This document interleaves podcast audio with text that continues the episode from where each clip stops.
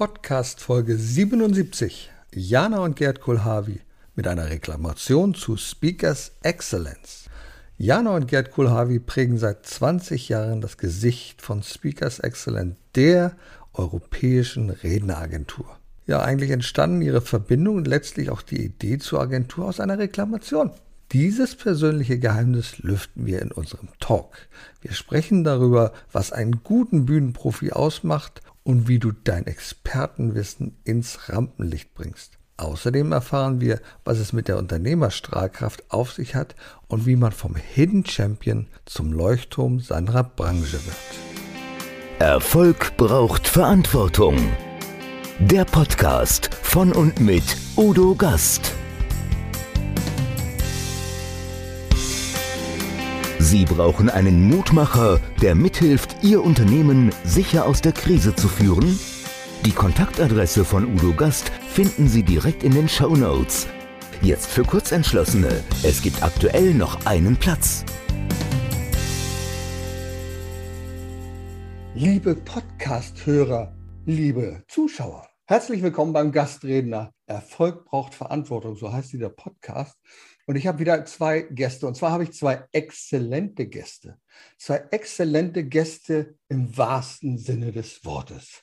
Sie gehören zu Speakers Excellence, also zu der Creme de la Creme der Redner. Ich begrüße heute Jana. Herzlich willkommen. Herzlich willkommen. Danke für die Einladung, lieber Udo. Und den Gerd dazu.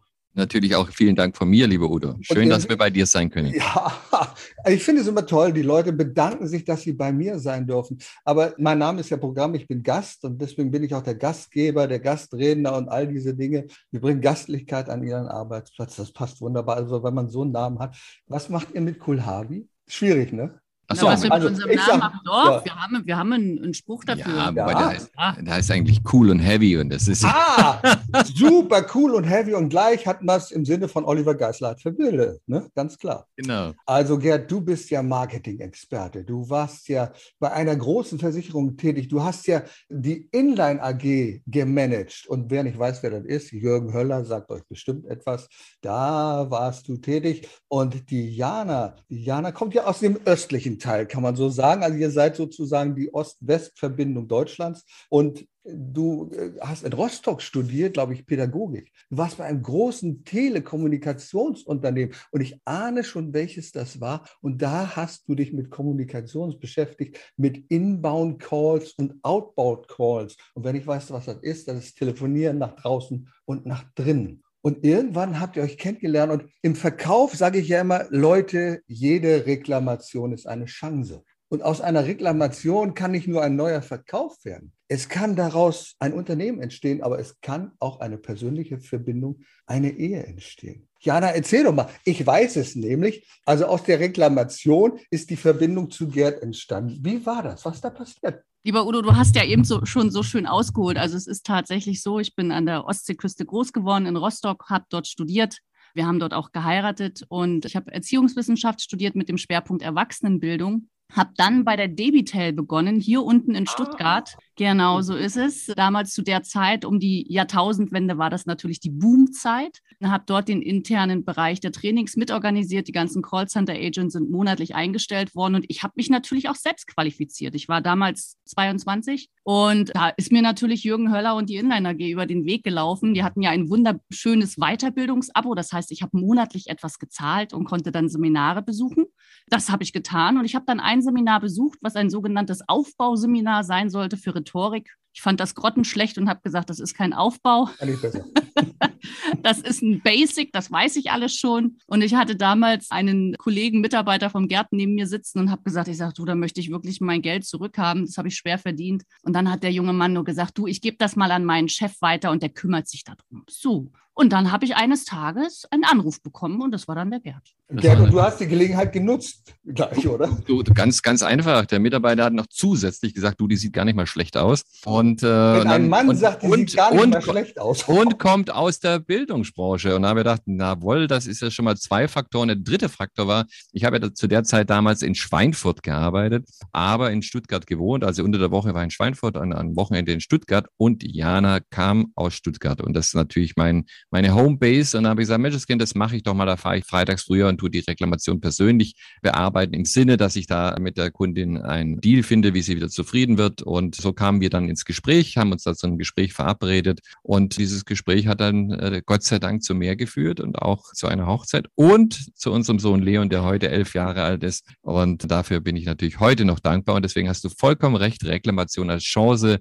ist tatsächlich bei uns Tatsache geworden. Aber man muss natürlich auch wissen, Jana, ihr Hauptthema ist das sogar noch gewesen, weil sie ja im Kommunikationsbereich bei der Debitel auch viel mit Reklamationsbearbeitung zu tun hatte. Ne? Also das war natürlich einer der schönen Sachen. Was für eine coole Story, muss man sagen. Und Jana, du bist ja schon immer sehr neugierig gewesen. Ich glaube, mit 16 Jahren ist dir mal ein Buch oder ein Hörbuch von Nikolaus B. Enkelmann über den Weg gelaufen und das hat dich irgendwie fasziniert in diesem Bereich. War das so, oder? Ja, ja, das ist tatsächlich so. Ich hatte das ganz große Glück, dass ich in meiner ersten Jugendliebe einen sehr tollen Mentor kennenlernen durfte, der Vater von meinem damaligen Freund.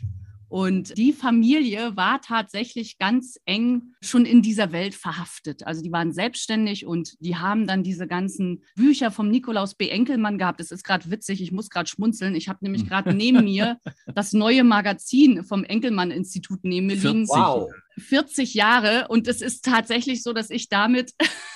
ist ja, das cool? Ja, ja ist das cool. es ist es ist echt verrückt. Und es ist tatsächlich so gewesen, dass der Wilfried Hieser, er hat mich dann damals damit in Verbindung gebracht und ich habe dann recht schnell erkannt, dass mir das sehr gut getan hat. Es hat mir den Weg gewiesen. Ich meine, du hast es selbst erwähnt, ich bin aus den neuen Bundesländern und für uns haben sich natürlich völlig neue Wege aufgetan. Die, die Wende war, da war ich zwölf und auf einmal stand die große, weite Welt offen. Ich komme aus einer sehr bürgerlichen, einfachen Arbeiterfamilie und auf einmal konnte ich alles tun, was ich wollte und ich wusste gar nicht, was will ich eigentlich tun und da hat mir das natürlich sehr geholfen, mich einfach ja neu zu orientieren, mich zu finden. Und das war unter anderem dann der Nikolaus B. Enkelmann mit seinen Kursen. Ja, tolle Leute. Ich kann mich erinnern, meine erste Begegnung mit diesem großen Speaker war Brian Tracy, den ich auf Englisch hörte, damals auf den Kassettenrekordern im Auto, sogar weil mir eine australische Kollegin und Verwandte das empfohlen hat, musst dir den mal anhören. Und ich habe gesagt, naja, was wird der schon erzählen? Ne? Und das war eine völlig neue Welt. Und Nikolaus B. Enkelmann, kann ich mich erinnern, 13 Kassetten waren sein Programm. Also das das war schon richtig toll. Und Jürgen Höller natürlich auch 1998 bei der Telekom. Da haben mein Freund und Geschäftsführerkollege und ich ihn kennengelernt und waren natürlich auch sofort begeistert und angesteckt. Aber sag mal, jetzt heiratet man und dann gründet man eine Speaker-Agentur und Speakers, wie, wie kommt es denn dazu, sag mal? Also Speaker-Agentur ist natürlich nie auf dem Plan gestanden. Also in meinen Jugendzeiten habe ich vielleicht mal davon geträumt, äh, zur Polizei zu gehen oder, oder Elektriker zu werden, aber das war auch das höchste der Gefühle. Da stand also nie auf dem Wunschzettel, du wirst mal eine Redneragentur aufmachen. Das ist natürlich durch viele Dinge passiert, die man so auf seinem Lebensweg ja erlebt hat. Also das heißt, ein, ein Leben prägt einen auch immer, wenn ich immer gefragt werde, Menschenskind, was soll ich denn tun? Da sage ich, was bringst du mit aus der Vergangenheit? Was hast du bisher an Erfahrungsschätzen gesammelt? Was für Erfahrungswerte hast du? Weil je älter man wird, desto mehr hat man an Erfahrungen und am Schluss wird man, und nicht am Schluss, sondern man wird insgesamt immer auch für die Erfahrungswerte bezahlt. Und die Erfahrungen waren natürlich aus dem, ich habe damals bei der Post mal begonnen und bin dann zur Postversicherung gekommen. Und da habe ich natürlich über zwölf Jahre lang den Vertrieb mitgeprägt, indem ich dort den Verkauf in einem gewissen Gebiet geleitet habe. Und da musstest du natürlich auch immer wieder diese Größen der Welt, also wie ein Nikolaus Benkelmann, wie du schon gesagt hast, den ich sehr schätze oder geschätzt habe, auch kennengelernt. Dann habe ich natürlich Brian Tracy, absolut eine Top-Persönlichkeit und Lothar Seiwert natürlich, äh, sind alles in der Richtung die großen Five in Anführungsstrichen, die waren ja die, die, wie die Birkenbiel und wie sie alle hießen, die waren ja so diejenigen, die, die ersten Mal, damals war, ja, war es ja noch nicht so wie heute, dass es so viel ist. Also in der Zeit ist es einfach so gewesen, durch den Verkauf geprägt, musste ich natürlich meinen Mitarbeitern immer wieder auch neue Impulse geben. Dadurch war ich auch immer da ein gewisser Seminar-Junkie, bin immer selber viel auf Seminar gegangen, um Impulse geben zu können. Und mit der Zeit habe ich natürlich viele großen Gruppen organisiert, zu sagen, lass uns mal zu der Veranstaltung, lass uns mal der zur Veranstaltung gehen. Und da habe ich auch natürlich Jürgen Höller kennengelernt mit seinem ganzen Repertoire, was er anbietet, was natürlich auch outstanding war, was auf dem Markt ist. Und, und so kam es natürlich, dass dann in der Firma äh, die Leute immer mich wieder gefragt haben, Mensch, Gerd, du bist doch auf allen Seminaren. Was für ein Referent sollen wir denn nehmen? Ne? Also jetzt erzähl uns mal.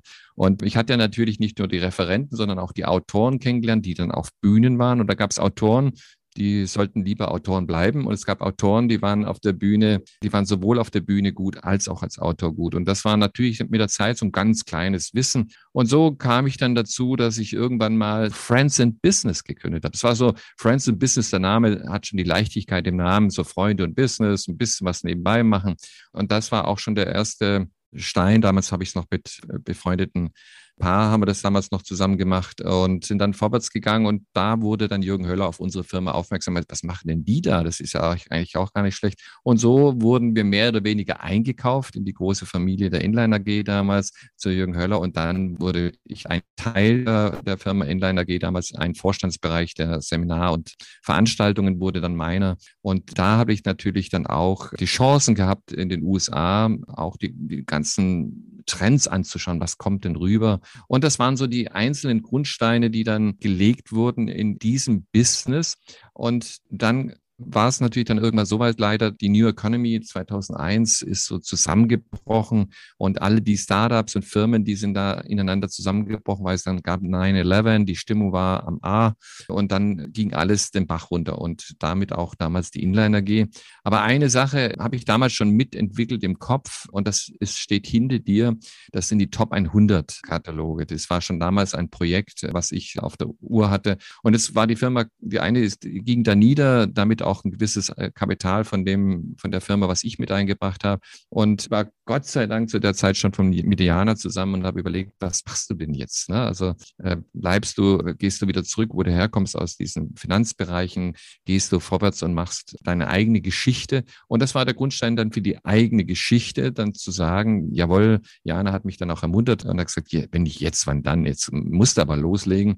Und dann haben wir im Frühjahr 2002, deswegen haben wir nächstes Jahr 2022 der Power of 20, 20 Jahre Speakers Weiß, Excellence. Da werden wir noch drauf zu sprechen kommen. Und deswegen haben wir da begonnen, die Firma äh, zu gründen miteinander und hatten zuerst den roten Katalog im Blickfeld, zu sagen, komm, wir, wir gründen einen Top 100 Katalog. Und so wie damals die ganze Speaker-Szene uneitel war, haben sie gesagt, ach Gerd, du brauchst doch keine 100, mach die Top 10, 10 reichen dir. Und da habe ich gesagt, ich habe schon mal einen, also nur einen Gott in Anführungszeichen zu haben, ist sehr schwierig. Äh, man sollte das schon immer breiter aufbauen. Und dann war es die Geburtsstunde von Top 100 und von Speakers Excellence, die natürlich in einer gewissen Dreiteilung auf dem Markt ist, aber da gehen wir bestimmt noch dann drauf ein. Und das war jetzt so der, wie der Weg dorthin gegangen ist. Und auch da wieder äh, war der Gedanke, ich war damals in der, also 2001 ging es jetzt zu Ende und da war Silvester. An Silvester war da die letzte Sitzung, bevor die Insolvenz dann an, äh, angemeldet worden ist. Und damals habe ich mich danach im Anschluss mit Freunden zusammengesessen. Was soll ich denn jetzt machen? Und da kam halt der Gedanke, was hast du bisher getan und was, was kannst du zukünftig tun? Was ist dein Erfahrungsschatz? Und der Erfahrungsschatz war einfach die ganze Vertriebserfahrung einerseits, andererseits natürlich die ganze Seminarerfahrung. Und daraus wurde dann das Produkt Speakers Excellence und die Top 100. Das ist cool, weil du hast genau das verbunden, was ich mal in meiner Diplomarbeit beschrieben habe. Da ging es um Selbstständigkeit. Wie wird man selbstständig? Welche Motivation gibt Du hast gleich zwei miteinander verbunden. Deine Kompetenz, aber auch die Selbstständigkeit aus Not, zu sagen, oh, was mache ich denn jetzt? Und das hat dazu geführt. Jana, jetzt mal ganz ehrlich, ich kenne das ja auch. Ich habe ja auch ein Familienunternehmen, das heißt 93 gegründet und meine Frau dabei. Und dann haben die Berater schon gesagt, na, also mit der eigenen Frau dabei, das ist schon schwierig. Und dann kamen 98 noch ein befreundetes Ehepaar dazu. Wir sind also eins der ganz wenigen zwei Familienunternehmen gewesen. Und da haben die gesagt, das ist Wahnsinn. Wenn du so mal auf den Tagesablauf schaust, ist das immer einfach, wenn du mit dem eigenen Mann zusammenarbeitest? Manche Konflikte sind doch dann, oh, die würde ich jetzt gerne austragen, kann ich nicht, Mitarbeiter sind dabei. Ist das schwierig oder seid ihr immer ganz harmonisch einer Meinung? Oh nein, bei uns brennt das immer. Wir sind ja beides auch noch Feuerzeichen. Der Gerd ist Schütze, ich bin Widder. Also das heißt, bei uns ist. Wie ich. Äh, ha, siehst du, also, also von daher, nein, es ist definitiv nicht nur harmonisch. Und ich glaube, das, was uns definitiv geholfen hat, ist, dass wir uns dahin entwickelt haben, dass wir auch erst zum Unternehmerpaar wurden. Was meine ich damit? Ich war ja in den ersten Jahren auch selbstständig. Ich habe mich ja dann selbstständig gemacht, auch 2003 mit einer eigenen kleinen Firma, habe selbst Seminare und Trainings gegeben und hatte das große Glück, dass ich selbst viele Trainings gar nicht absolvieren konnte und konnte dann aus dem tollen Pool von Speakers Excellence schon Referenten mit reinnehmen. Also ich war eigentlich zuerst wie so ein Partner dabei, habe aber natürlich intern und natürlich auch in dem Außenauftritt habe ich den Gerd wunderbar begleiten können auf alle Veranstaltungen. Wir sind zusammen nach Amerika gegangen. Also das heißt, ich war immer dabei, habe das alles unterstützt und ich glaube, das ist auch eines der Erfolgsrezepte, dass wir beide, so wie du es vorhin schon sagtest, wir sind beide sehr neugierig, wir lieben es zu lernen. Wir lieben Menschen kennenzulernen, zu reisen. Und, und das ist so die Basis gewesen. Und dass wir jetzt so eng miteinander zusammenarbeiten bei Speakers Excellence gemeinsam in der Geschäftsführung, das hat sich aufgrund unserer Familiensituation so entwickelt. Also seit, seit zehn Jahren, als unser Sohnemann dann auf die Welt kam und ich bin immer noch in der Welt umhergetingelt, habe ich mir eines Tages im Seminarraum die Frage gestellt, Jana, warum machst du das eigentlich? Du wolltest doch eigentlich viel mehr jetzt mit der Familie zusammen sein. Und dann habe ich gesagt, komm, wir haben so wunderbare Referenten. Ich selbst mache keine Seminare mehr. Ich vermittel sie und gehe komplett bei Speakers Excellence mit rein. Und dann hat sich das entwickelt, ja. Das ist toll, wenn man das miteinander verbinden kann. Und euer Slogan heißt ja, Menschen begeistern, Unternehmen aktivieren. Ich finde den richtig cool, den Slogan. Und mich hat der begeistert. Mich hat er nämlich begeistert mit dem Wissensforum. Da bin ich das erste Mal, ich glaube, das war 2016, mit Speakers Excellence in Verbindung gekommen. Kannte ich euch überhaupt nicht, wusste gar nicht, was das ist. Ich habe immer Gedankentanken geschaut, immer, die gab es ja schon auf YouTube. Und dann kann ich sagen, und es begab sich aber zu der Zeit, da Seminare und Vorträge noch nicht online zur Verfügung standen, sondern als DVD gebrannt wurden. Und jetzt zeige ich euch mal was. Dann gab es so eine Boxen, gab es diese Boxen. Best of 2020, Best of 2013, Wissensforum, die Best of Box. Da Wahnsinn. Und, und diese hat mich am meisten geprägt. Und ich sage euch warum. Könnt ihr den Mann hier sehen auf der Seite? Nee, Urs, aber, aber, Urs Meier oder wen? Ja, Michael Rossier. Ah, Michael Ach, da der Michael, ja, da ist der ja. Michael. Ja. Der hat den Vortrag gehalten. Werden Sie so, wie Sie sind, Sie sind der König. Fand ich toll. Also den fand ich so gut, den Vortrag. Und da habe ich gedacht, den Mann, den würde ich gerne mal kennenlernen. Den würde ich mal persönlich begegnen. 2018 habe ich ihn in Hamburg vom Flughafen abgeholt. Wir waren bei einem GSA-Regionalabend. Wir haben ein schönes Interview geführt und mittlerweile sind wir sehr gut bekannt. Ich will nicht sagen äh, Freunde, aber dazu wohnen wir zu weit auseinander. Aber das habt ihr ein bisschen mitinitialisiert durch diese Veranstaltung. Das hat mich so fasziniert. Ich habe gedacht, wie cool ist das denn, so einen Abend zu machen, wo nur Inspiration und Gedanken kommen und du hörst dir das an. Ich fand es cool. Wie kam es zum Wissensforum? Also das Wissensforum ist natürlich ein Teil unserer Maschinerie, wenn man das mal mhm, so sagt. Ja. Wir haben drei Teile. Wir haben natürlich den, die Kataloge, das sind und die Referenten und Experten und Trainer, die da drin sind und Speaker. Und diese Kataloge, da sind ja lauter Experten drin und Expertinnen. Mhm. Und die müssen ja irgendwo mal mit dem Publikum in Berührung gebracht werden. Und deswegen haben wir gesagt, okay, auf der einen Seite ist die Referentenvermarktung, auf dann da gibt es die Referentenvermittlung und für die Referentenvermittlung, dass die die Kunden kennenlernen, braucht es das Veranstaltungsmarketing. Also du brauchst eigene Veranstaltungen, um die Referenten Bühne zu geben, weil Bühne bringt für die nächste Bühne für die, für die Referenten und Experten und deswegen ist Bühne bringt Bühne einer unserer geflügelten Motoren geworden, um hier auch dementsprechend das zu erzeugen, was du jetzt so toll empfunden hast, dass die Leute sich inspiriert fühlen, dass die Leute gesagt haben, oder da waren viele Chefs dabei, die gesagt haben, oh, das müssen unsere Mitarbeiter mal hören, das muss bei unseren Führungskräften müssen das mal hören, das müssen, müssen unsere Buchhalter mal hören, egal was. Also das, das waren lauter Inspirationen und deswegen waren die Wissensformen ein ganz wesentlicher Teil des Motors der ganzen Vermittlungsfähigkeit, die wir angestrebt haben und heute noch durchführen. Und somit waren wir da in diesem Markt drin und hatten dann zwischen acht und 14 Foren pro Jahr. Im Moment sind wir nur noch bei acht. Corona lässt grüßen natürlich, hat das auch seine Spuren hinterlassen. Aber es ist immer noch so, wie du sagst, und ich finde es heute heutzutage extremst toll, wie viele Leute, und da merkt man natürlich auch, dass wir schon 20 Jahre das Geschäft machen, die dann zu uns kommen und sagen, Mensch, Kind, damals habe ich den Partner dort kennengelernt, damals habe ich die Idee für das gekriegt, damals habe ich die Idee für jenes gekriegt. Also die Geschichten werden natürlich immer mehr, die einem gar nicht selber als Veranstalter und als Durchführender so bewusst sind, aber immer wieder vorgetragen werden. Und das macht uns schon glücklich, dass wir da immer ein Teil dessen sein durften, weil es auch nie ganz einfach ist, Veranstaltungen durchzuführen, weil das ist schon immer eine Hardcore-Nummer für, für unser Team und für uns selber auch, solche Veranstaltungen auch immer wieder hinzukriegen weil es, es gibt halt heutzutage natürlich unheimlich viele Möglichkeiten auf dem Markt und da musst du schon viel auf dich aufmerksam machen und das ist natürlich eine unserer Sachen, die, die vorrennen kann ich sehr bestätigen, aufgrund einer Veranstaltung, die ich gemacht habe, weil ich wollte unbedingt zu Gedanken tanken und ich denke, ich zahle doch nicht 12.000 Euro, um da einen Vortrag zu halten. Und da ich ja Unternehmer bin, habe ich gedacht, unternehme ich was, habe ich immer eine WM-Nacht gemacht, Wissen, Musik und Motivation. Und ich weiß, wie verdammt schwierig das ist, sowas auf die Bahn zu stellen, was es für Pannen gibt, was das alles kostet. Also das kann ich sehr wohl nachvollziehen. Wenn ihr jetzt mal zurückschaut auf diese 20 Jahre, und das interessiert bestimmt die Hörer und Zuschauer. Gab es ein Highlight, wo du sagst, oh, das war so toll? Und gab es einen Tiefpunkt?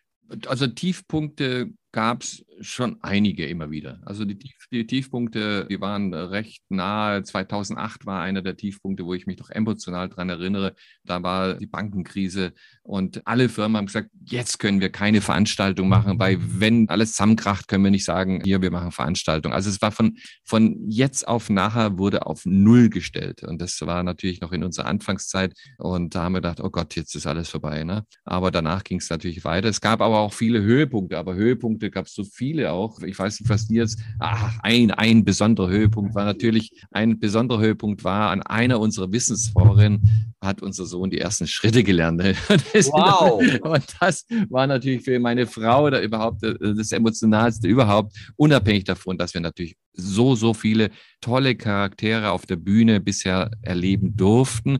Viele Überraschungen, wo wir sagen, ganz, ganz toll, aber auch viele Überraschungen, wo du denkst, oh Gott, ich wusste gar nicht, dass die oder der so sein kann. Ne? Also man erlebt beides und deswegen ist es ganz schwierig, sowas herauszuziehen. Wobei wir eins natürlich sagen, für meine Frau war eine Begegnung bei einem Event, das wir konzipiert und durchgeführt haben, besonders und das war in der Schweiz und das war. Ich weiß gar nicht mehr genau, wann das war. Das muss 2006, 2007 gewesen sein. Und zwar hat ein Kunde von uns immer jedes Jahr ein sehr hochwertiges Event in Pontresina gemacht. Und dort war unter anderem der Helmut Kohl zu Gast. Und Helmut Kohl ist ja für mich der Kanzler der Einheit, nicht nur für mich, aber klar, das ist natürlich so meine persönliche Geschichte. Und das war für mich dann schon sehr beeindruckend, dann vor ihm zu stehen, mit ihm reden zu dürfen hatte dann da schon Herzklopfen, muss ich schon sagen. Und das war dann schon sehr beeindruckend. Und das ist für mich schon ein unheimliches Geschenk, was wir im Laufe der letzten 20 Jahre bekommen durften, diese Begegnungen. Das sind ja oftmals Menschen, die wir begegnen, die du sonst nur aus Funk und Fernsehen kennst. Also ich werde das nie vergessen, mal eine Mitarbeiterin von uns, totaler Fußballfan, und da hatten wir Rudi Völler vermittelt. Das ist auch schon zehn, ach, noch länger her. Und die hat auf einmal so geschrien am Telefon und konnte, konnte nicht mehr reden. Die war völlig. Ich habe ihn am Telefon, ich habe ihn am Telefon.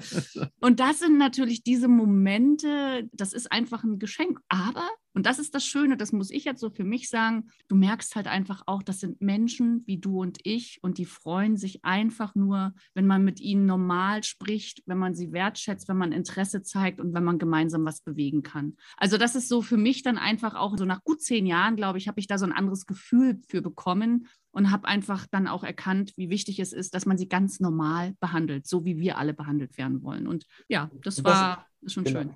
Ich glaube, das ist das Tolle. Und da trennt sich die Spreu vom Weizen. Also die Leute, die dann sagen, sie wissen wohl nicht, wer ich bin, das ist, glaube ich, nicht die Kategorie, von der man ausgehen kann, dass das die besten Zeitgenossen sind. Die anderen, sich aber der Licht unter den Scheffel stellen, mit denen kann man sich unterhalten. Du hast, Gerd, glaube ich, an irgendeiner Stelle mal erwähnt, Thomas Gottschalk, der ist lustig, witzig, ganz normal, wie der sonst auch im Fernsehen ist, oder? Also Thomas Gottschalk finde ich immer noch einer der besten Erlebnisse und Erfahrungen, weil egal, ob du am Tisch mit ihm sitzt und einfach nur isst oder ob du ihn auf der Bühne erlebst, er ist immer lustig, er ist immer verspielt, er ist immer, ja, der liebt einfach das Leben. Der liebt das Leben und dem macht es so viel Spaß und du spürst es und der hat, ich möchte nicht sagen, eine das, Leichtigkeit. Eine, leichte, ja, danke für die. Er hat eine Leichtigkeit, dass er sich gar nicht ja. so extremst vorbereiten muss. Der ist unheimlich gebildet, der hat ein wahnsinniges Fachwissen und ein breites Wissen und er kann überall auch immer Stellung nehmen. Er ist sprachlich natürlich unheimlich gut drauf. Also das war für mich eine der schönsten Sachen, weil, weil ich dann gesehen habe, was für ein natürlicher, toller Mensch er ist, obwohl er so, ja, so eine große Ausstrahlung hat. Und deswegen, ich kann immer nur den Kunden empfehlen, Thomas Gottschalk einzuladen. Sie haben immer viel Spaß auf der Bühne und nachher am Tisch und so weiter. Und, und das ist, wie Diana gesagt hat, in der Politik ist es auch eine tolle Erfahrung gewesen. Und du hast ja gerade über, über diejenigen auch geredet. Ja, die einen sind so, und ich habe, ich, wir durften mal den, den Herrn Gutenberg Aha. betreuen und begleiten. Und dann waren wir so, so gestanden und haben was getrunken. Und dann sagt er, Mensch, jetzt Kind Herr Kulabi, darf ich Ihnen kurz ein Bier holen? Ja? Dann denke ich mir, hey, ich soll doch ihn betreuen. Da sage ich, nee, nee, das mache ich schon, Herr Gutenberg. Nee, nee, ich hole es, ich bringe ihn eins mit. Das war so eine, so eine Natürlichkeit und das habe ich natürlich auch unheimlich wohl empfunden. Es gibt natürlich auch die anderen, aber die Politik ist tatsächlich schon etwas ganz, ganz Besonderes, auch in dem Sinn, weil wir Bürger denken immer, das sind Übermenschen und die müssen Übermenschliches äh, bringen. Das sind sie nicht.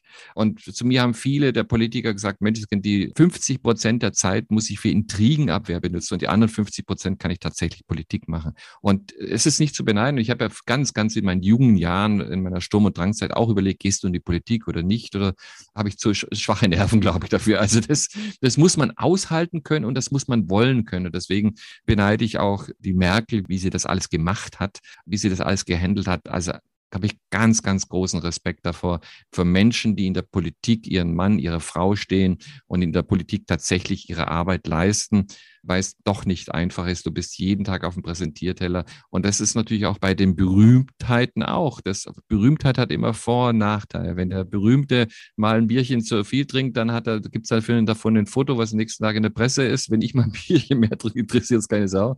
Nein, aber so ist es einfach. Doch, ja, äh, schon. ja, wir, wir, haben uns ja ganz gut im Griff, ne, beide.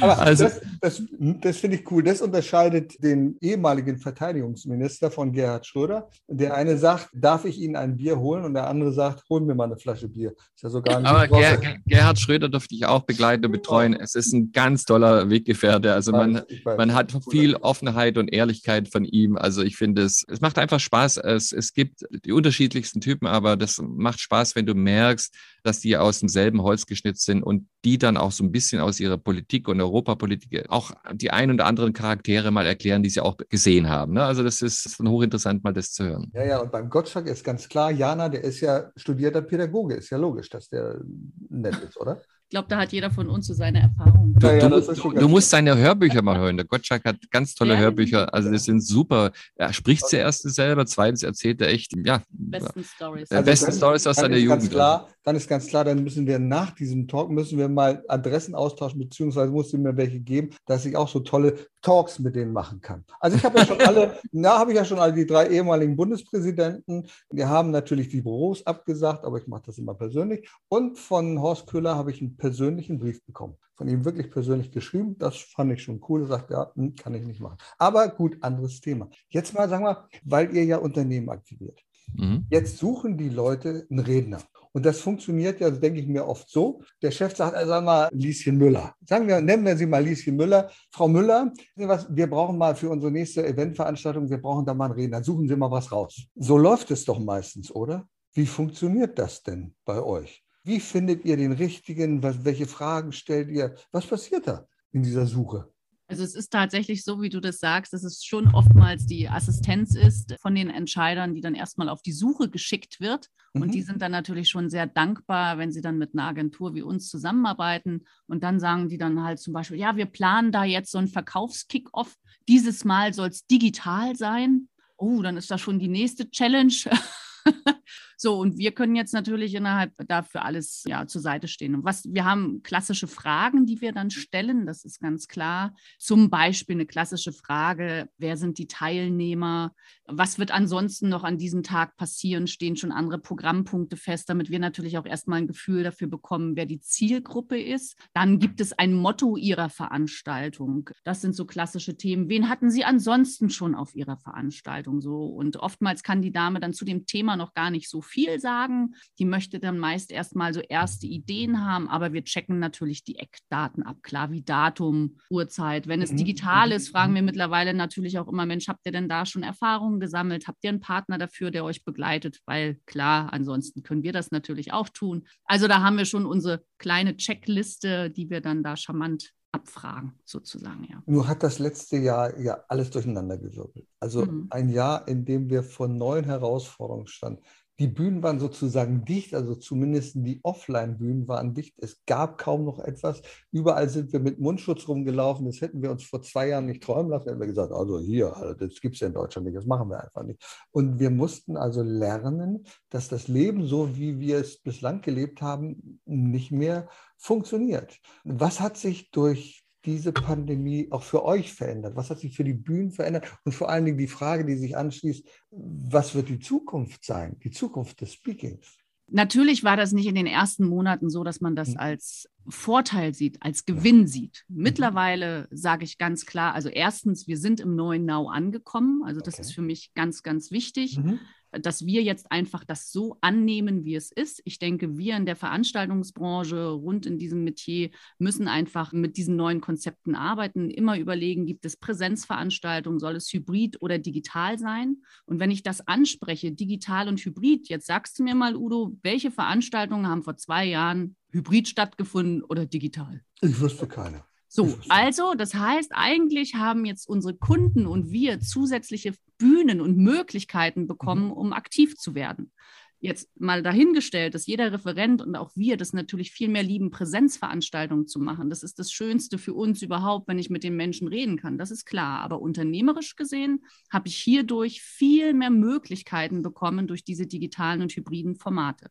Und von daher ist mein Statement ganz klar für jeden Experten, der auf der Bühne sein möchte, egal ob eine digitale, virtuelle Bühne oder eine Präsenzbühne. Es zählt einfach mit dazu, mhm. dass er auch seine Kamerakompetenz da einfach schulen muss. Das ist einfach ein, eine zusätzliche Qualifikation, die mit dazugehört. Du musst dein Handwerk auch in der Richtung einfach verstehen. Ganz einfach. Und da bietet ihr ja sogar eine Zertifizierung an ganz neu. Ich finde es toll, dass es super ist, denn der Kunde weiß ja, kann der das überhaupt, wenn der mit der Kamera umgeht, hat der einen richtigen Hintergrund. Certified Virtual Speaker heißt das, Gerd, oder? Genau, Certified Virtual Speaker, das ist aus der Situation heraus geboren, dass wir einfach festgestellt haben, Menschenskind, bei uns kosten Redner oder Rednerinnen 5.000, 4.000, 3.000, 7.000 und mehr. Ne? Also das heißt, und wenn der jetzt auf einmal virtuell auftritt, dann ist es natürlich ganz wichtig, dass derjenige, welcher auch dann alle Gegebenheiten hat, dass der Hintergrund in, in Ordnung ist, dass er die technischen Tools kennt, dass er genug Bandbreite hat, egal wo er ist. Und es gibt halt viele, die von den äh, Speakern oder die nicht viele, sondern einige der Speaker, Speakerinnen, die natürlich irgendwie auch ländlich sehr schön wohnen, aber oft ist die Bandbreite dort nicht. Dann haben sie womöglich ein Seminar, wo auf einmal ihr Gesicht einfriert und haben da viel Geld ausgegeben. Die, die Kunden haben dafür viel Geld ausgegeben und das geht natürlich nicht. Deswegen haben wir ein, einmal gesagt, liebe Kunden, wir wollen euch ein sichtbares Zeichen geben, dass wir folgende Speaker vorgecheckt haben für euch, dass die Bandbreite stimmt, dass er mit virtuellen Tools zurechtkommt, dass, dass es ein gutes Mikrofon gibt und dass er auf die Wünsche auch gut eingehen kann. Und das ist etwas, das wir jetzt neu auf den Markt bringen und es wird jetzt im Januar an den Start gehen. Und das ist etwas, was wieder mehr Sicherheit in den Markt reinbringt und auch dem Markt gut tut, dass man hier einen Check vorgenommen hat. Nun gibt es einen neuen Trend, der ja, ich habe Rainer Petek neues gesehen, in diesem Trend Holo-Speakers, also Hologramm. Man muss sich das so vorstellen, du bist auf der Bühne und dann siehst du, wie vor dem Speaker oder hinter dem Speaker etwas abgespielt wird und du hast das Gefühl, der ist da mittendrin. Glaubst du, dass das denn, glaubt ihr, dass das der neue Trend wird? Wird da mehr passieren? Also 100 Prozent ist das eine kleine Revolution auf dem Markt, wenn sich das weiter durchsetzt. Ist es noch ein kleines Pflänzchen, was viel gegossen werden muss. Das ist wie Meta, wie das Metaversum, was jetzt entsteht, entsteht natürlich auch in der Speaker-Szene, dass wir hier so 3D-Animationen auf der Bühne haben, dass wir später dann auch bestimmt mal Menschen aus der Vergangenheit wieder wieder auferstehen lassen und auf der Bühne haben. Aber jetzt im Moment geht es um die Speaker, die wir sowieso schon haben. Und wenn jetzt einer wie der Eric Hendeler über Zukunft redet und und auf einmal gehen die Kondratjew-Zyklen an ihm vorbei. Toll. Die Welt spiegelt sich so um herum. Es kommt auf einmal der alte VW Käfer von früher, dann kommt, dann kommt die Lokomotive und so weiter. Und das ist natürlich eine weitere Erlebnisqualität, eine weitere Erlebnisqualität, was der Markt bringt, aber was im Moment noch sehr teuer in der Erstellung und in der Produktion und Aufführung ist. Also wir werden es 2022 nächstes Jahr auf den Wissensformen präsentieren, dass man es sich anschauen kann und sagen kann, oh toll, das brauche ich auch oder will ich auch für meine Firma. Aber der Markt lebt davon, dass Innovationen kommen, dass man Innovationen annimmt und dass man mit neuen Dingen vorangeht. Gerade jetzt in so einer ja, Zeit, wo wir jetzt herauskommen, hoffentlich bald. Wir sind ja alle ausgetrocknet, alle hungern danach nach Live-Erlebnissen. Und äh, viele Studien sagen dass genau das, dass durch das viele Homeoffice der Klebstoff zwischen Mitarbeiter und Firma kaputt gegangen ist und viele sich viel schneller trennen oder auseinandergehen, weil sie schon gar kein Verhältnis mehr haben. Viele kennen ihre Kollegen gar nicht, wenn der in Corona-Zeiten im März letztes Jahr eingestellt worden ist, dann haben die den bis heute noch gar nicht gesehen. Und deswegen wird es viel mehr Events noch geben nächstes Jahr um wieder das Gemeinschaftsgefühl, die Motivation, das Miteinander wieder zu erleben. Und das wird ein ganz, ganz großer Faktor werden, dass wir wieder die Menschen mit emotionalen Erlebnissen ja wieder erden. Ne? Also dass sie auch wieder mehr Freude verspüren, weil arbeiten tun wir alle genug, ob zu Hause oder in der Firma. Die Arbeit ist da, die Arbeit ist optimal austariert. Jetzt geht es um die Emotionen, dass wir auch noch Spaß an allen noch haben und die nicht verlieren. Und dieser Spaßfaktor im Anführungsstrichen des gemeinschaftlichen Erlebnisses Erlebnis, das Teamerlebnis, das ist jetzt die, die Herausforderung, die man kommt. Und das sind, da ist das natürlich mit dem Holo-Speaker ein Teil, ein tolles Erlebnis, was auf uns jetzt zukommt. Und natürlich mit dem Metaversum, was jetzt auf Dauer aufgebaut wird, werden das sowieso noch mehr solche Dinge werden. Also dann kann sozusagen die Bühne mit neuen Inhalten und neuen Formaten erstrahlen. Ich halte mich ja als Speaker immer an diese klassische Trias, A, B, C. Da hat ja, gibt es ja A der Anfang, B war es die Basis und C, weil wir darauf zurückkommen wollen. Das hat ja schon Hans Erhard gesagt. Jetzt kommen wir zum Thema C. A und B hatten wir schon. Thema C ist, du hast mal ein Achtsamkeitstraining mitgemacht, weil du so viel arbeitest. Du arbeitest so viel, das weiß ich, aber du bist auch jemand, der unruhig ist und der die Dinge untersucht. Und deswegen hast du sozusagen ein Buch geschrieben. Du hast zwei Bücher geschrieben. Das eine über, aber über das neue Buch, da wollen wir reden. Ich habe das mal hier. Oh, guck mal, wenn man das in die Kamera hält, das erstrahlt ja richtig. Das halt Unternehmerstrahlkraft vom Hidden Champion zum Leuchtturm der Branche. Warum hast du das auch noch gemacht, Gerd? Nur da war natürlich die Corona-Zeit schon auch ein Zeitfenster, wo einem die Gelegenheit gegeben worden ist, etwas niederzuschreiben, wo mich viele darauf angesprochen haben. So nach dem Motto, Gerd, du kennst doch immer alle Größen der Branche, du weißt doch, wie man Öffentlichkeit gewinnen kann, du weißt doch, was, warum hat, was macht der eine mehr und besser als der andere, warum ist der eine erfolgreicher, obwohl er vielleicht inhaltlich viel schwächer ist, aber kommt viel besser an. Und da haben wir natürlich die letzten 20 Jahren unheimlich viele Erfahrungen gesammelt und diese Erfahrungen äh, spiegeln sich alle in diesem Buch wieder. Was haben die Menschen anders getan, die heute weiter oben stehen als andere? Und was sind die Gesetzmäßigkeiten? Was ist das Insiderwissen? Was sind die Insider-Tipps? Und das spiegelt sich alles in Unternehmerstrahlkraft wieder, dass man da das aus erster Hand kriegt. Und wir haben da viele Beispiele international auch rausgesucht. Wir haben einen CEO untersucht, äh, der die Telekom leitet in USA oder geleitet hat und was hat der anders gemacht, dass der die Telekom dort viel bekannter gemacht hat als andere. Und so haben wir, was Wolfgang Grupp und Co. alle besser machen als die anderen, dass die Sendezeiten andauernd kostenfrei kriegen. Wie funktioniert das? Und eins kann ich schon jetzt sagen, es gibt keine Zufälle. Zufälle sind immer äh, Ursachen, deren oder sind immer Wirkungen, deren Ursachen wir uns nicht mehr bewusst sind und die immer angestoßen werden. Und das habe ich gelernt, egal wer auf der Bühne ist, der ist nicht zufällig authentisch. Authentisch ist, wer, wer genug geübt hat. Und das ist etwas, weil jeder hat eine Rolle. Ich bin als Gerd Kulhavi, als Familienvater anders, als Ehemann anders, als Chef anders. Ich habe mehrere Rollen und das, und das muss man irgendwann auch akzeptieren, lernen, dass es auch Rollen Rollen sind, in die man hineinschlüpft. Und die erwartet das Publikum auch, wenn man auf der Bühne ist. Also zu Hause erwartet es meine Frau nicht.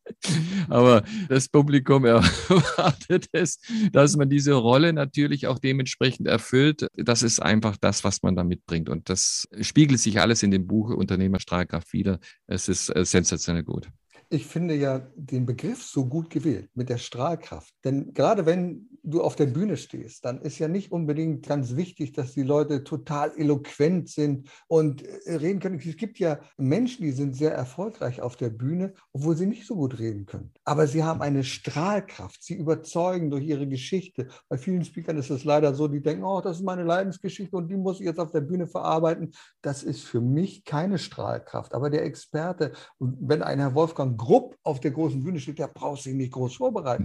Da merkst du sofort, der Mann, der hat etwas. Das ist also eine wunderbare Geschichte. Und ein Beispiel hast du angeführt, das habe ich, glaube ich, schon mal bei Hermann Scherer kennengelernt. Da habe ich das, ich weiß nicht, ob es das Originalbild war, von einem so punkartigen Künstler aus Hamburg und der hat mal aufgeführt, wie er sich so positioniert. Du weißt genau, wen ich meine. Der Udo. Der Udo. Dein Namensvetter. Der Udo. Also das sind so Leute, die können es einfach. Am 8. Ne? August 1973 hat er auf, seine, auf eine Papiertischdecke das alles draufgeschrieben, wie sein Plan aussieht, dass, dass er erfolgreicher wird. Und all das ist natürlich auch in dem Buch niedergeschrieben, wie das funktioniert. Und ich sage, ich habe unheimlich viele Leute selber begleitet, aber auch viele Dinge, die mich interessiert haben, untersucht und recherchiert. Und das, und das findet sich da wieder, wie sowas passiert und wie sowas ist. Also, und es ist meistens so, dass nicht unbedingt die besser singen, besser kochen können, die besten Köche oder die besten Sänger sind, sondern es sind tatsächlich diejenigen, die sich besser inszenieren oder die einfach, ja, auch das Ganze besser planen. Und das muss man einfach wissen, dass da immer ein System dahinter steckt, dass nicht einer zufällig erfolgreich ist. Harry Belafonte hat mal gesagt, ich habe 30 Jahre lang gebraucht, um über Nacht erfolgreich zu werden. Und das ist etwas, das unterschätzt man immer oder man überschätzt Talent und unterschätzt den Fleiß. Das ist auch noch eine Erfahrung, ich habe unheimlich viele talentierte Menschen gesehen, die extrem schnell hochgekommen sind und auch ganz viel Strahlkraft auf der Bühne hatten. Aber da haben andere Sachen gefehlt. es gab Leute, die waren einfach fleißig und da hat das Talent ein bisschen gefehlt, aber durch den Fleiß haben sie so viel Tolles hingekriegt und haben tatsächlich oft die Talentierten überholt. Also deswegen kann ich nur den Fleißigen sagen, bleibt weiterhin fleißig und arbeitet dran, aber seid auch was Besonderes und inszeniert euch. Und da habe ich unheimlich viele Beispiele in, in diesem Buch drin, wie man das angeht. Ja, du führst zum Beispiel Sascha Lobo an. Nicht? Wer weiß, Sascha Lobo, der hat diesen Hahnenkamm, diesen genau. Punk äh, drauf und sagt, oh, was, der ist Speaker. Und der ist da ja wirklich ein bekannter Experte, das muss man sagen, oder ein Harald Glöckler. Die wollen nicht unbedingt besser sein, die wollen aber anders sein. Ne? Oder genau. wenn ich an Jorge González denke, der vor der Kamera ist, ich sage, ja, okay. Oder Conchita Wurst ja. und wird da, gewinnt den European ja. Contest, ne? also Song Contest. Und das, obwohl viele davor gesagt haben, um Gottes Willen, was machst du da? So kannst du es nicht machen. Und er hat gesagt, genau so mache ich es. Und ist dann super erfolgreich geworden. Nicht, weil er besser wurde, sondern weil er anders wurde. Und das ist einfach natürlich in vielerlei Hinsicht das, was, was da drin sich widerspiegelt, wie das anders, dass, dass nicht derjenige nicht nur der beste Koch im Fernsehen das Beste wird vielleicht, sondern der beste Entertainer ne? und, und all diese Geschichten. Und, das, und diese Gesetzmäßigkeiten sollte man kennenlernen, dass man weiß, auf was setze ich denn? Brauche ich nochmal die fünfte, sechste, siebte Ausbildung zusätzlich oder äh, macht man es mit, wie ich habe ich hab einen ähnlichen amerikanischen Slogan für mich gewonnen. Das heißt, lieber unperfekt begonnen als perfekt gezögert. Aber auf dem Weg dorthin musst du dich ja natürlich immer weiter qualifizieren und besser werden. Und den Inhalt, das Wissen, die Kompetenz, das ist voraus Voraussetzung. Also ohne das brauchst du gar nicht auf die Bühne gehen. Und man sollte was haben, was anderen Wert bringt. Also in unserem Coaching fragen wir unsere Coaches immer in dem Sinn, was bringst du mit? Was bringst du für den anderen mit? What is in it for me? What is in it für, den, für denjenigen, der euch zuhört, den ihr beratet? Was kann der danach besser? Was inspiriert ihn? Was bringt er rüber? Und das, und da hast du vorhin schon gesagt, Selbstheilung auf der Bühne allein reicht nicht. Es muss schon irgendwas sein, dass man hier Wissen rüberbringt, transformiert. Und das gilt natürlich auch für viele Olympiaden Königen. Allein nur, dass sie Goldmedaillen gewonnen haben, das reizt den Kunden nicht. Aber was sind die Tugenden, die so ein Sportler, so ein Spitzensportler mitgebracht hat, um Weltmeister zu werden? Was waren die Auslöser? Und ich habe so viele Olympioniken interviewen dürfen und es ist unheimlich schön, diese Geschichten zu hören und die Essenzen rauszubringen, dass oft äh, ganz kleine Anstöße es waren, aber die meisten Anstöße sind tatsächlich, oder das Quäntchen am Schluss, was fehlt, ist die Mentalität, die mentale Einstellung, das mentale Training. Und da gibt es natürlich viele Dinge, dass man sich die Dinge, die man tut, sich auch selber zutraut. Und das ist etwas, was ganz, ganz wichtig ist. Man muss an sich und an seine Fähigkeiten natürlich auch glauben, aber man muss auch dran arbeiten. Also das ist wunderbar. Ich habe das jetzt so für mich verstanden. Also üben, üben, üben ist ganz wichtig. Mache das, was du kannst und nicht das, was andere von dir erwarten und mache es so, dass es einzigartig ist, dass die Leute sagen, ach, das macht der, das macht die. Vielleicht noch eine Frage. An und ganz, warte mal, nur ganz, ja, ganz, ganz kurz noch wichtig und liebe, was du tust. Und liebe, was du tust. Du hast vorhin nochmal, dass wir beide ein Paar in diesem Job sind, geht nur deswegen, weil wir das kein Job ist. Das ist unser Leben. Wir leben diesen Job oder der Job lebt uns. Ne?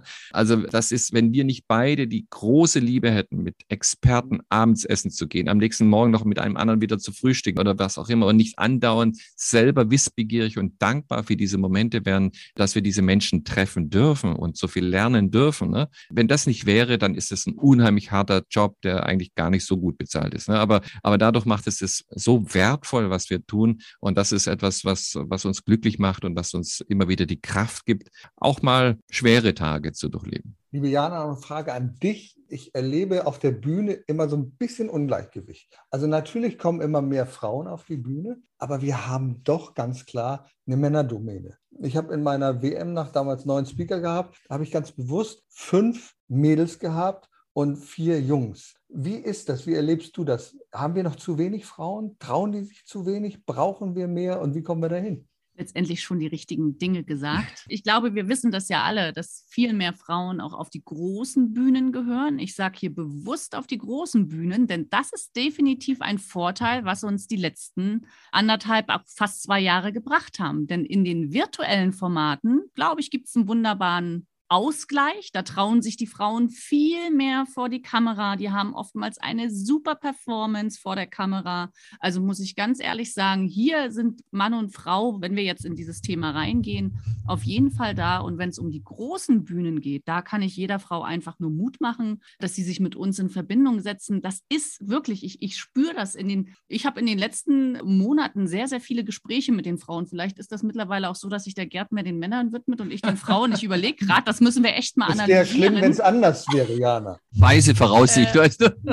Wer weiß, nein, aber, aber es ist tatsächlich so, dass sich die Frauen aktuell mehr trauen und du hast in mir immer ein, eine totale Befürworterin dafür. Es ist tatsächlich aber etwas, warum viele Frauen sich noch nicht immer auf die große Bühne trauen. Die sagen, ich bin noch nicht so weit. Das heißt, das Selbstbewusstsein, das, was Männer ja oftmals einfach mitbringen, die stellen sich da hin und dann erzählen die ihre Geschichte, egal wie, sie tun es einfach. Das ist tatsächlich immer noch ein Thema, was viele Frauen noch nicht zu voller Überzeugung können. Die üben, die proben, die sagen, ich brauche noch ein bisschen und darum einfach weiter voranbleiben. Ich unterstütze, wir unterstützen das gern. Wir achten auch viel, viel mehr darauf. Das ist das Schöne auch bei uns, dass wir wirklich ein ausgewogenes Verhältnis haben in den Angeboten, auch wenn wir Referenten vorschlagen, dass wir wirklich auch hier dieses Thema schon berücksichtigen. Ja, das sind ja viele Faktoren, auf die man da einfach zu achten hat. Aber wir haben zum Glück in unserem Expertenpool immer mehr Frauen. Ich glaube, ich müsste mal durchrechnen, wir sind mittlerweile bestimmt bei einer Quote von 30, 35 Prozent. Also wir nähren uns so langsam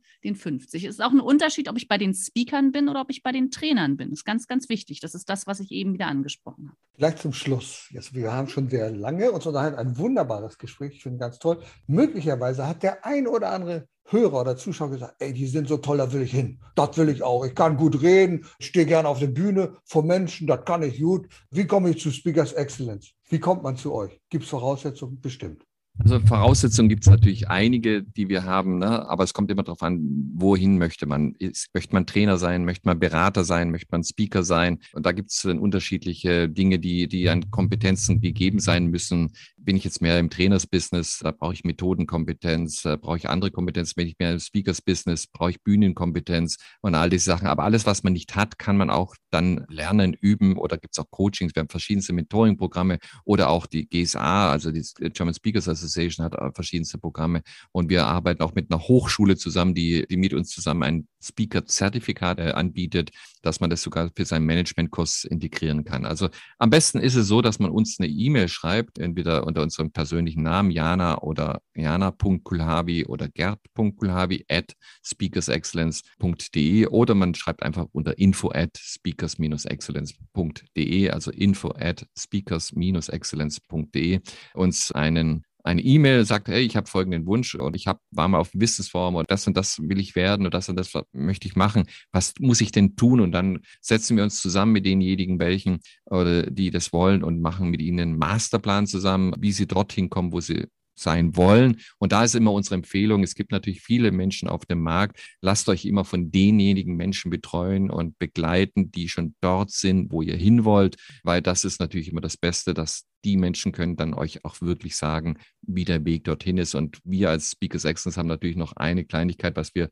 auf dem Gesamtmarkt haben. Wir sind auch tatsächlich diejenigen, die die Themen anbieten und verkaufen. Also das heißt, verkaufen im Sinne, dass wir die Kunden gewinnen müssen. Deswegen sind unsere Themenerarbeitungen immer mehr B2B-lastig. Und das ist auch etwas, das ist etwas, wo man sich entscheiden muss, möchte ich B2B oder B2C-Themen haben? B2B ist immer Business to Business. Das sollen halt natürlich immer Themen sein, die auch ein Unternehmen kaufen würde. Und da als kleines Beispiel, wenn ich im Gesundheitsbereich bin und ich würde ein Thema sagen, wie Sie vier Stunden arbeiten und gesünder leben. Und das ist ein tolles Thema. Das kann man als B2C, also wenn man den Konsumer direkt holt, dann freut er sich, dass er so ein Thema hört. Aber die Firma wird es nie buchen buchen, dass hier jemand sagt, du musst nur vier, vier Stunden arbeiten und dann bist du gesünder, sondern die Firma würde eher das Thema buchen, wie sie, wie sie Stress in Energiewandel und Resilienz aufbauen. Das wäre natürlich ein Thema, was hier das geeignetere Thema ist. Und beides hat sehr, sehr gute Inhalte. Man muss nur wissen, wer ist meine Zielgruppe. Und wir bedienen halt die, als Speakers Excellence die Zielgruppe Business. Und das hat natürlich den Vorteil, hier muss man die Kunden nicht selber suchen. Was meine ich damit? Hier bucht der Kunde einen Experten, eine Expertin, man kommt, das Saal ist voll, ich trage mein Thema vor und das ist natürlich die schöne Sache dabei. Habe ich ein B2C-Thema, muss ich selber die Seminarteilnehmer gewinnen, dass ich das voll kriege. Und das ist gar nicht so einfach. Das stellt man sich einfach vor. Für mich ist das B2C schon auch Königsklasse, also weil da muss man eine Maschinerie auf Dauer aufbauen, dass man das auch tatsächlich schafft, das Ganze zu machen. Deswegen einfach an uns wenden als Speakers Excellence und kleine E-Mail reicht schon. Wir setzen uns innerhalb von 24 Stunden mit ihm in Verbindung oder mit den Personen in Verbindung und dann können wir alles weitere besprechen. Und immer wichtig zu sagen, dass das natürlich über den Udo Gast und über seinen Podcast oder so kam. Doch, Udo, guck mal, das ja, ist unser ja. Business. Wir sind das ja auch einfach ein genau. Netzwerker genau. und ich mhm. finde das immer ganz, ganz wichtig, dass man da auch gemeinsam sein Netzwerk einfach aufbaut und das auch miteinander thematisiert, weil dann können wir gemeinsam viel erreichen. Wir machen auch drei, dreimal im Jahr machen wir einen sogenannten Speaker Day. Das ist für alle Menschen, die sagen, ah Mensch, was ist denn das für Speakers Business? Habe ich schon viel gehört. Was kann ich da alles machen? Wie kann ich alles werden? Das bieten wir für einen, recht günstigen Preis immer an. Da kann man dran teilnehmen. Da kriegt man mal so einen Schnuppertag, was es bedeutet, in Speakers Business einzutauchen. Der ist einmal in Köln, einmal in Stuttgart und einmal in München. Man muss nur eingeben, Speaker Day, Speakers Excellence, dann kommt man schon auf die Webseite und kann dann auch da schon mal schauen, wo der nächste ist und da sich anmelden. Das ist natürlich eine wunderbare Art und Weise, uns auch kennenzulernen. Speaker werden, Speakers Excellence. Speaker buchen, Speakers Excellence. Speaker auf der Bühne sein, Speakers Excellence. Also ihr seid für alle Kategorien genau die richtigen. Ich danke euch für dieses wunderbare Gespräch, für die vielen Insights und auch sehr persönlichen Insights, die ihr beiden mir gegeben habt. Ganz herzlichen Dank dafür. Liebe Udo, wir danken dir auch, dass du uns eingeladen hast. Ne? Und du sagst es ja, oder Cicero hat mal gesagt, das fand ich ganz toll, Dichter werden geboren, Speaker werden gemacht. Und in dem Sinne, danke für die Einladung. Sehr gerne. Erfolg braucht Verantwortung. Der Podcast von und mit Udo Gast. Sie brauchen einen echten Mutmacher und erfahrenen Business Coach, der mithilft, Ihr Unternehmen sicher und wirksam nach vorne zu bringen? Und das auch in Krisenzeiten? Dann schreiben Sie jetzt an Udo Gast. Aktuell gibt es noch einen freien Platz. Die Kontaktdaten finden Sie in den Show Notes.